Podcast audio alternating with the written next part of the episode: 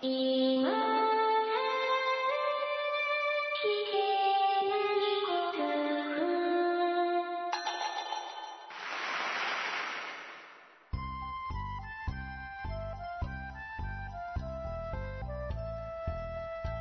スコアを忘れるための文化系ゴルフポッドキャスト、今更聞けないゴルフを始めます。まこっちゃんよろしくお願いします。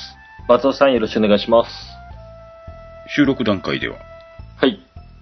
えー関東で行われますオフ会の直前のうん。感じでございましはい。た。実は今日ですね、僕ね、はい。生まれて初めてのことをやってきたんですよ。はいはい。まあ我々、ほら、比較的ゴルフには便利なところに住んでおりまして、はい。まあ自分の車でブーっとうん。ゴルフ場に着いて、はい。キャディバッグを下ろしてと、はい。なんだかんだと。うん。それ以外のことをやったことがないんですけれども、そうですよね。それ以外のことはやりませんよね。今回に関してはさすがにキャディバッグぶら下げていくわけにもいかず、車に積んでいくわけにもいかず、遠いところ行くからね。遠いんでね、うん。キャディバッグを宅配便で送るっていうのが初めてでしたね。うんうんうん。はい。。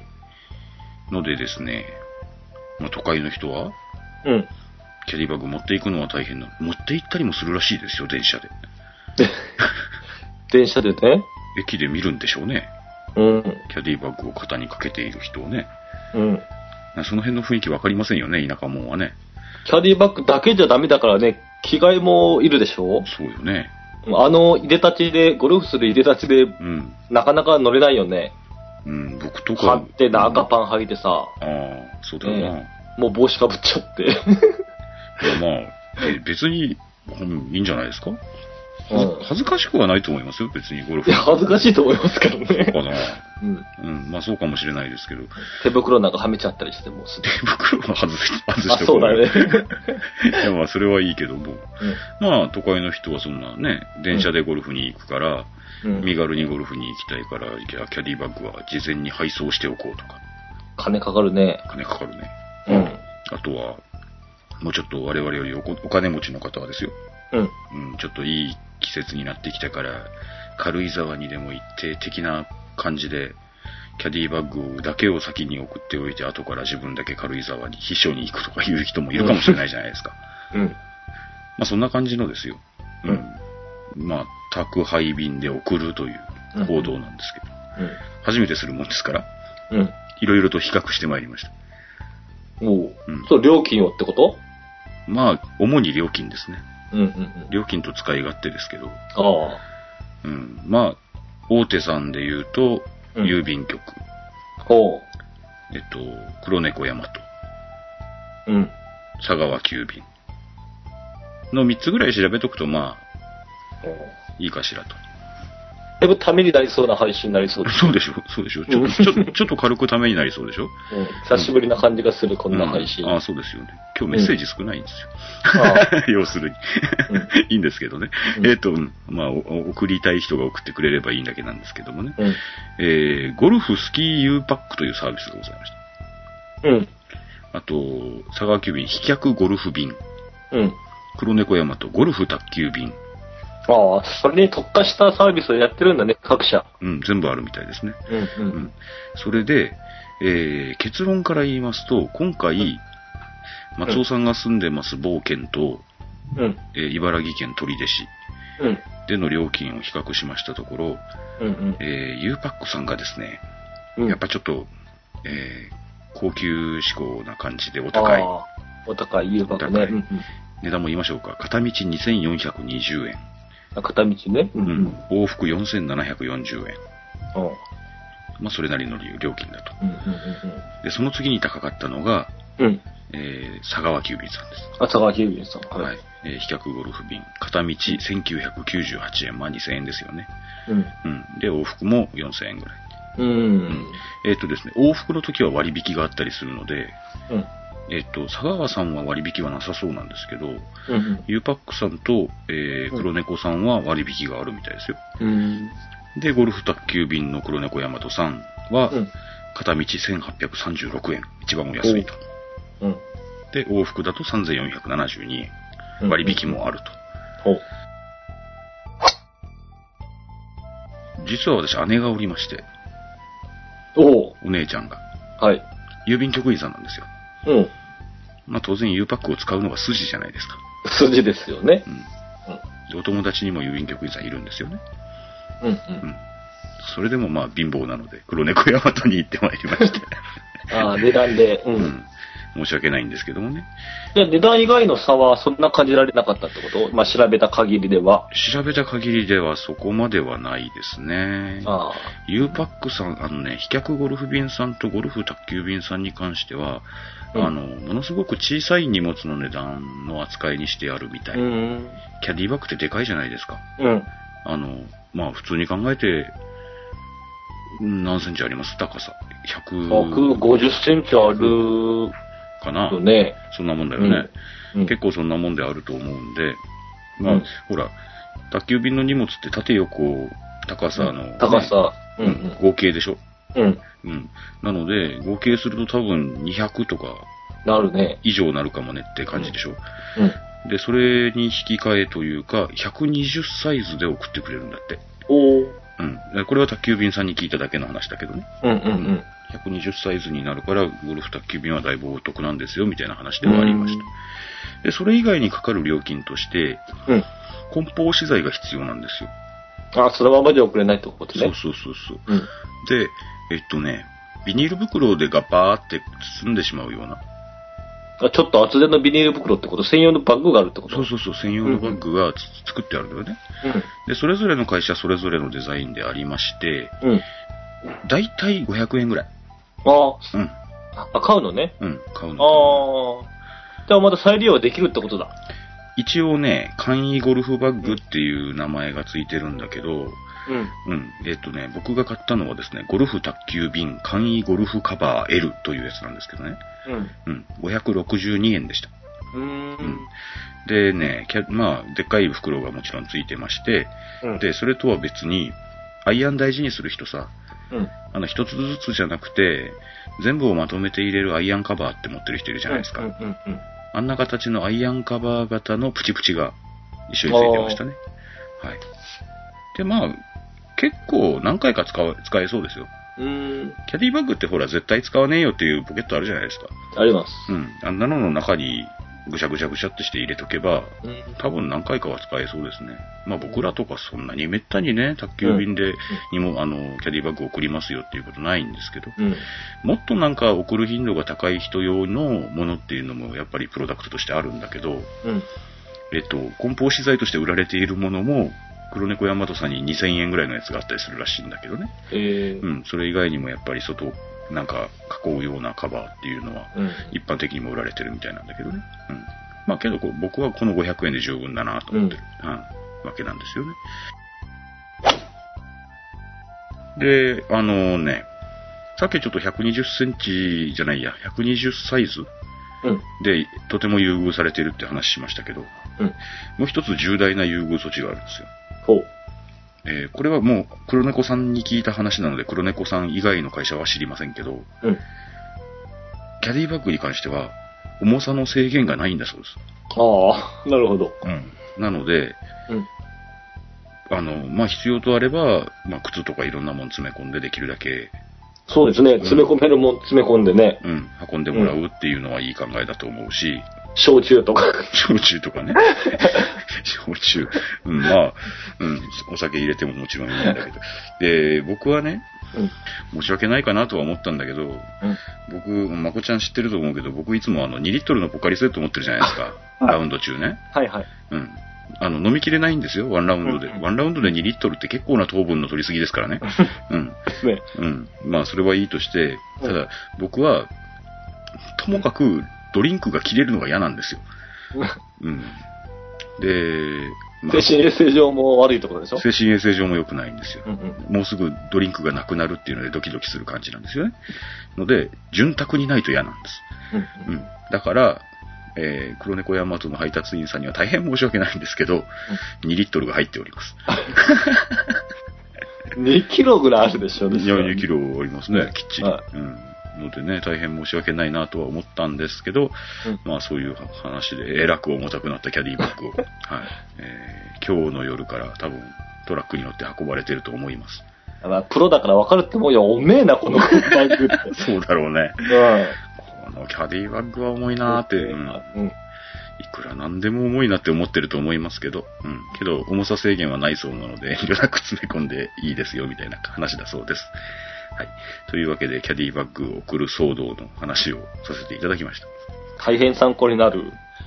うん、そうかうな。ん。はい。 まあ、もし、うん、キャディバッグを送らねばならない際には思い出していただければと思います。さて、はい。コメント少ないと言いましたけれども、一件だけいただいております。ご紹介しましょう。コメントを取り上げていただき感激しております。改めて、スーパーボール1984と申します。で、ここでカタカナで書いていただいてました。ありがとうございます。あ、 かこのカタカナで書いていただいた。うんだからあおおあ気遣いありがとうございます。前回収録した時多分これ読んでたんでしょうね、おそらくね。うん。どこかで教えてもらったなと思ったんですよ。えー、1984年生まれではございませんと。あ、そうですか。うん。うん。スーパーボールの1984ということはですよ。えー調べてまいりましたけど。はい。フロリダ州のタンパススタジアムで行われておりまして、うん。ワシントンレッドスキンズ対ロサンゼルスレイダーズの試合でございましてね。はい。はい。 38対9でレイダーズが3年ぶり3回目の優勝を果たしたと。うん。わけわかりませんよね。わけわかりません。うん。関係あるんですか僕ですね。うん。多分あれかなとは思ってたんですよ。あの、リドリー・スコット監督の、かもな今日、えーリドリー・スコット監督ね、うん。の、あの、ほら、ファースト・マッキントッシュの CM が流れたスーパーボールってあったじゃないですか。いやー、よくわからないです、あ、知りません、。はいうんそ。その CM が流れたスーパーボールなんですよね。うー。うんん。調べてきて、うん、まあ、あー多分あれだと思ったんですけどね。うん、多分なんか、マッキントッシュってのはアップルのマッキントッシュですかそうだよ。ええうん。まこっちゃんは結構なアップルファンだと思いますけど、うん。 CM? えー、ファースト・マッキントッシュの、うう。ん。えーっと、まあ CM だわな。すごい、すっげえお金かけて作った CM みたいのが、え映画みたいな CM があんのよ。ーじゃであ、ポッドキャストからうん。アップル製品みたいな感じの、うん。アップル信者ってことですかアップル信者でしょう、おそらく。でしょううね。ん結構、え結構重篤なやつでしょう、おそらく。ーうん。 中途、うん。い病気みたいに言うね。や、まあ、うん、多分そんな感じだろうと思います。ということで、スーパーボール1984さんのメッセージをまだ読み始めてねえよって話ですけども、はいえーいつも楽しく聞かせていただいてます。えーコメント順に読まれているようなので、配信されると一番にコメントしたくなってしまいます。わかります。うん、で、えっと、コメントをいただく方はまとめていただく方多いですね。 うん何週も続けていただく方多いです。けど、しばらく経つと飽きられるんですかね。 あれ、あの 人、あの人しばらく来ないなとかいうような場合我もあ々ったりのしポッドキますャスのでトが。飽きられるってことね。ええ何ですか我々のポッドキャストが飽きられるってこそうそうそうそうと。ああ、なるほど。うんまあ、いや、こっちが飽きられてるのか、メッセージを出すのに飽きられてるだけならいいけども、うん。まあ、番組まで飽きられているんだったら嫌だなと思いますけれども、 たまにはお声を聞かせていただきたいと思いますけどもね。はい。はい。えーっと、まあ、そういう話ですよ。で、ほら、何ですか、ドライバーは封印しましたと。うんで、7番アイアンとパターだけでラウンドしましたというような、ストイックだねっていうような話をした方ですよね。うんはういん。えーよく同伴者にもストイックと言われますと。うん。けど、自分的にはピンと来ておりません。ああ、なるほど。えードライバーを使用すると、ハーフで10球ほどなくしてしまったりして、楽しくなかったので、ハーフで10球はすごいな別に、いや、まあ、うん。不思経議験ないことはないですけど。ないことはないですよ。ないことはないですよ。僕、同じホールで一、5球とかなくしたから。あります、あります。ね、あの、打ち直ししてて、全部フックして OB にどんどんどんどんって打ち込んだこととかありますけどもね、まあ、ハーフで10球ほどなくしてしまったりして楽しくなかったと。うんう うんんで、ラウンド時はバッグから抜くようになりました、ドライバーをね。うん。うん。数本しか入ってないバッグをカートに積み込むときに、ゴルフ場のスタッフにも二度見された り、他のクラブを探されたりしますと。うん。うん、苦笑と書かれてますが。うん、そうですね。ちょっとしか入ってないっていうのは、うん、やっぱり、うん、な、何か、なんだろうって思う ですね。忘れてきたのかなって思われちゃうんうんう。うん帰りはね。そうだよな。うん。うんまあ、いや、やっぱりストイックに見えますね。うん。いや、だって成功を夢、なんか夢に描くじゃないですか。ね。いつものナイスショットが出るはずだと。うん。うん。で、スイングして失敗するわけじゃないですか。うん。うん。お約束のように。うん。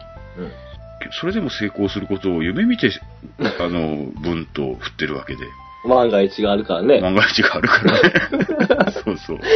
そういうことです。だから、そこら辺をね、いや、僕はこれは打てないんだからって言って、ちゃんと封印されるっていうのはやっぱりすごいなと思いますね。でもいつかはまあフルで、うん。ラウンドしたいとは、この間書かれてましたからね。まあまあその時の、伸びしろといった伸びしろというかですね、うんうん。すごいものがあるんじゃないですか、ひょっとしたら。そうだよな。うん。でね、あ、で、ドライバーは封印しましたの話ですね。で、スプーンでも220から230ヤードに届くので、うん。メインで使ってましたが、うん。どうしても100切りに届かないので、一旦使用をやめました。っうん。て書かれてるんですよ。うん。スプーンで200、30届くっていうことは結構な、結構な、ハードヒッターだと思いますよ。ですよね。アマチュアにしてうは。ん。僕、やっとですよ。スプーンに、いや、僕、やっと200やそこらですよ。多分。綺麗に当たって。うん。うん。綺麗に当たったことがないから、 よくちょっとわよくわからないんだけあんどま。り確かにわからないんだけど、うん。スプーンってやっぱ難しいもんね。うん、ティーアップしたらまあ確かにちょっと打ちやすいかなとは思うんですが、メインで使ってました、そうですか。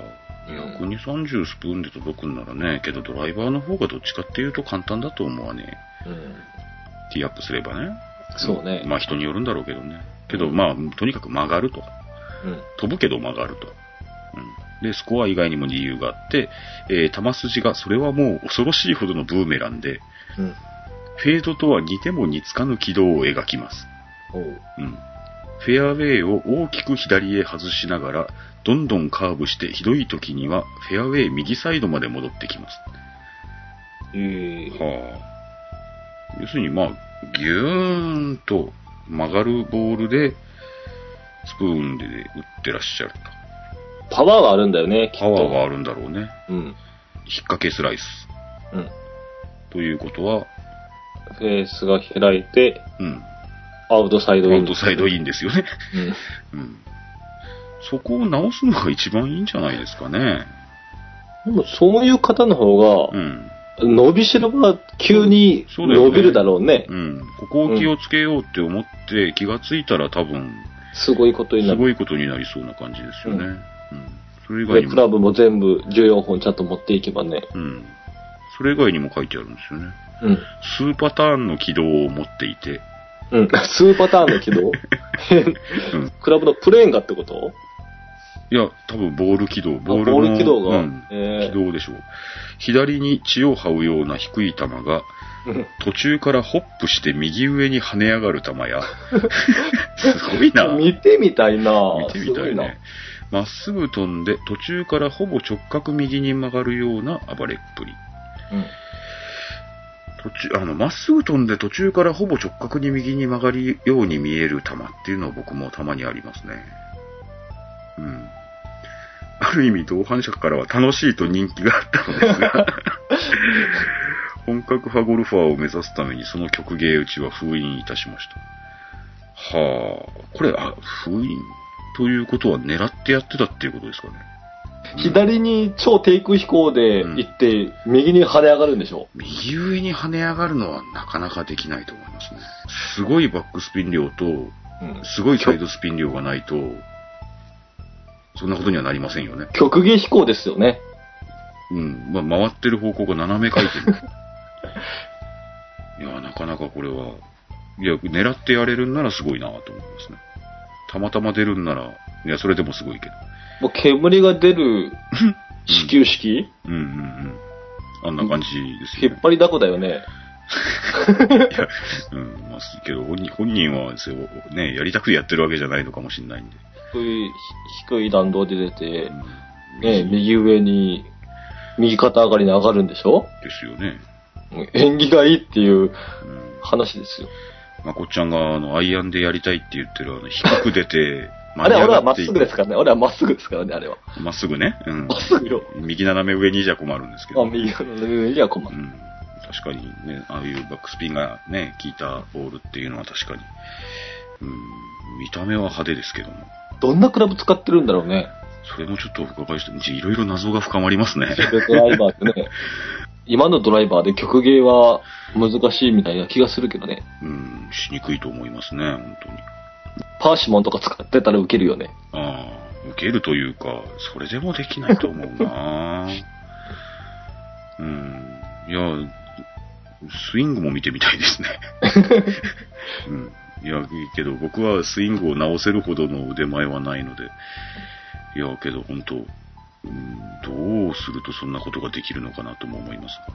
けど、間違いなくパワーはあるんで。パワーはあると思いうます。ん、スイングの軌道をちょっと直すだけで、スイングの軌道と、あと、何ですか、手のちょっとした動きを修正すると、すぐうまくなるんじゃないかな上手くなるんじゃないかと思いますけどね、本当に。でもそれを楽しんでるんだったらそれでもいいって思うけどね。うんまあ、まうんあそれも一つのゴルフの楽しみ方としてね。うん、で、スーパーボール19843さんのメッセージね、うんそれで嫌だって絶対書いてないんです よ。すごくいいメンタルの持ち主というそうか、そうそうこの楽しんでらっしゃる。うん。このメッセージもね、一番最後にね、余暇で楽しむ遊びで始めたゴルフですが、難しく何一つ思い通りにならないところにどっぷりハマってしまっています。あゴルフ楽しいですって書かれてる。ああすごいけど、ななんか、なんかのは直直しましょう、どっか。あ、上手になっちゃうと面白くなくなっちゃうって人うん。いますよね、たまに。あ、たまにね。うん、僕も知ってますけど、あうん、もう上、かゴルフ簡単すぎて、あ、やめたっていう、あ、やめたってね。うん、人もいるしう、ん。上手になりすぎて、うん。人間関係が悪くなったっていう人ああ。聞きますし、ああ、聞きますね。いやまあそれぞれね、楽しみ方として、いろんな形があっていいと思いますんうんで、うん。ね、うん、いいとは思いますが。うん。いいとは思いますが。ただもったいなない気がするもっってたい、いうない気がする。 そのパワーをね、うん。だってスプーンで200、230届くんだったら、うん。ドライーバーはね、270ぐらい余裕でいくでしょ。で、スプーンでも、おそらくその回転がかかりながら200、230っていうことはよっぽどですよ。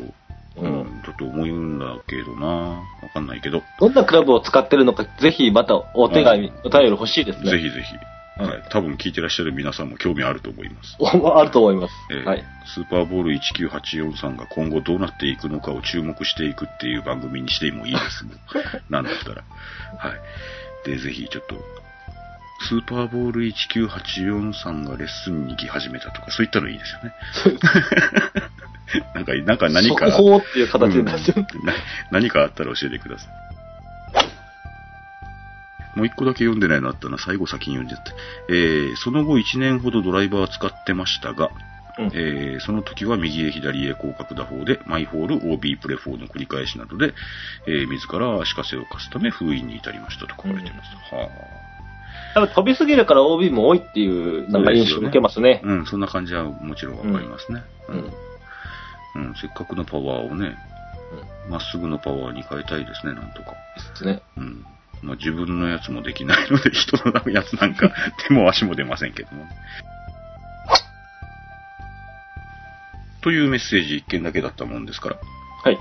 ちょっと小ネタだけ挟もうかと思うんですよ。うんちょっとルールじゃないんですけどもね。久しぶりの小ネタですね。小ネタというか、まあ、うん。まこっちゃんですよ。はい。ラウンドしてる時にポケットに入れているもの。うん。近頃僕はですね、はい。とても違和感を持ってるんですよ。はい。今まで当たり前のように、ここにあれ、ここにあれ、ここにあれって入れてるのが、うん。どう考えても右と左を逆に入れた方がいいと思ってるんですよ。うん、僕がちょっとズボンのポケットに何を入れてるか今から説明しますね。うん。まこっちゃんの場合、ズボンの左前のポケットって何が入ってます僕はですねう、ん。ごわごわするのが嫌なんで、はあはじゃあ入れてないんですよね。あ。ああ、入れてないんだ。入れたとし、入れてたとしても、うん。えー、T ぐらいです。あうん。T とう、んその、グリーンフォークぐらいかな。あ。あなるべく、本当はほら、あの、ボール2、3個入れとけと。あ。そうですね。うん。まあ、あんまり最近 OB もしたくなったんで、あうん。もうボールも、うん入れても1個ぐらいかな。あ。あうん。ほ入れてない時が多い。調子がいい時は。あ。あうん。ごわごわするのが嫌なんで。あ。まあ、そういう人に限って OB するんですけどね。 いや、しないって最近。 するんだったら入れとくよ。迷惑かけるんだから。うん、いやけうどん本当にね、いやまあボ、ボールを入れないというのは全然あのお勧めできないんですけど、帯してた頃は、うん。やっぱり右と左は、うん。そうだね、左の方にうんかさばるものを入れる傾向にあった、俺あは。あ右ちょっとどうしてもスイングの時、なんか突っかえるような、挟まるような気がして。ー。ああ。うんうんうん。それは確かにあるかもね。うん。うん。右はだってほらさ、うん。あんまり関係ないかな。あんまり関係ない気がする。言われてみてそうかもしれない。僕、うんあの、スイングにどうのとかは全然考えてないんですけど、うんうん。えっ、とね、僕は、えー、ズボンの左前のポケットに、うん今使っているボールと、うん T を、ロングとショートを1本ずつ入れてるんですよ。うんこれがですね、どうも噛み合ってねえなと近頃思うんですよね。あ、左に入れてるの、入れてる時が噛み合ってないってこと、うん。うんうんうんどういうことかっていうと、グローブをしている手で、ああ。 T が出しにくい。うん。グローブをしてるってポケットに突っ込みにくいもんね。突っ込みにくいでしょ、そもそも。んうん、で、なんか、細かいものは、なんか感覚がわからないし、うんので、今使っているボールと T のセットは、右ポケットに入れた方がいいのではないかうんうんうんと。で、いつも僕が右ポケットに入れているのは、うん予備のボールと、うん予備のボール僕、まあ、大体、えー必ず2つ入ってるんですけど、うん。うん。だから、ボールを3つ持ってラウンドしてるわけね。うん。で、予備のボールが2つと、えっと、グリーンフォークが入ってるんですよ。うんうん。いつもの右ポケットにね。はい。うん。で、それのセットで、何の疑問もなくずーっとゴルフしてたんですけど、うん。なんでこれを逆にしないんだろうって、近頃考え始めたんですよ。うん。けど、まだ逆にしてラウンドしたことないんですね。うん。ので、今度の土曜日初めてやってみようかな。うん。グリーンフォークはさ、うん。まあ、グローブしてる方の手でもなんとか、うん。なんていうのかな、あの、感覚で形もわかるぐらいの大きさもあるし、うん。で、僕のグリーンフォークそれなりに重さもあるしっていう感じで、で、グログローブしててもそれなりに取り出せるんじゃないかうん。と。うん。左ポケットにね、ショートティーが入ってるのがね、すごく取り出しづらくて、うん。左ポケットに右手を突っ込んで取ったりして、なるほどねバ。カみたいなことになって る。うん何なんでしょうね。うん。ので、ちょっと今度変えてみようかなと思ってますという話をしたかったんですよ。ちなみに後ろポケットは何入れてますまこっち僕ですか僕、ゴルフナビっていうアプリを使ってますんで、ゃん。ああ、iPhone が入ってるんですか。あの、でっかい iPhone6 プラスがうんうんうん。入ってたりしますね。雨降ってなければね。雨降ってなければねう。ん。うん。ぐらいですかね。ぐらいですよ。うん。うん、僕はあんまりこうポケットの中にいろいろ入ってるとあ嫌なタイプあ、動きが制限されるみたいな。で、動きが制限される。そうですね。僕はですね、あの、ほら、えっと、ロッカーキうん。ーがついた手帳みたいなのもらうじゃないですか。うん。あれを以前は、まあ、ほら、あれでスコアカードつけたりするでしょ、うん。うん。ううんん。で、今はもうほとんどアプリでやるんで、うん。うん。えっと、僕も iPhone が入ってることの方が多いんですけど、うん前はあれが入ってましたね。で、えー、もう片方のポケットに、うん。えーもう片方っていうのが右側になるんですけど、うんうん右側のポケットに、えーグリーン上に上がった時にグローブを入れるんですが、うんこれがですね、僕がですね、育ちが悪いんだかなんだかわからないんですけどね、うん iPhone とかをうん。右に入れたり左に入れたりするんですよ。出した後片付けるときに。ポケットのねう。ん。うん。うん。だから、グローブを外した時のうん。うん。ルーティーンが一個引っかかるんですよ。ああ、なるほああ、右側に入れようとしたのに、ここに iPhone が入ってたみたいになど。る。うん。うん。ので、それも決めようと思います。うん。引っかかる。よくない。うん。グローブを外して気持ちよく後ろポケットにスパッと入れてグリーン上に上がっていきたいんです、僕は。それが良くないなと、今、うん自分のポケットについて思っています。そういうことが言いたかっただけなんですけど。スコアが良くなるといいですね。いや、良くならなくていいですけど。そうですか。うん、ただ気も、気持ちよく、あ気持ちよくね。ポケットに気持ちよく物を入れて物を、うん物を出したいだけなんですよ。皆さん、あの、だから前ポケット特にね、皆さん何を入れてるか聞きたいですね。あ、ポケットの中にね。はいはい。うんうんうん。右の前はこれだと。うん。左の前はこれだって、多分皆さんほとんど毎回同じものを同じところに入れてると思うんですよ。うんうんあ、そうだ。僕はあの、今は予備のボールと一緒に、あの、ゴルフナビが入ってます。ああ、ゴルフナビね。うん、それが右ポケットに入ってるんで、うん。予備のボールとグリーンフォークとゴルフナビが入ってます。うんだから5話5話度で言うと、うん85話5話ぐらいはあるはず105話中の85話後は。ぐらいはあると思うんですよね。だからまああまり結構もうゴロゴロゴロゴロしてるんで、うんうん。あまりなんか感覚的には良くないんですけどね。けどそれをグローブがついてる方の左ポケットにしたいかなうん。ちょっと今度やってみますね。どうだったかね。あの、セグウェイラウンドの時に雨が降ってなかったら。うん。雨が降ってなかったらというのは、うん、雨が降ってて変わるのは iPhone ぐらいか。うん。ので、ちょっといろいろ感想もまた述べようと思います。うん、皆さんからも右の前と左の前の、えっ、と、何、何を入ってて、何個入ってるかっていうのは、ちょっとぜひ教えていただきたい、うん、思っております。まあ、そういうわけで、今日はちょっと比較的メッセージの少ない、今更聞けないゴルフを無理やり30分やっておりますけれど、はい、このくらいにさせていただこうと思います。ありがとうございました。ありがとうございました。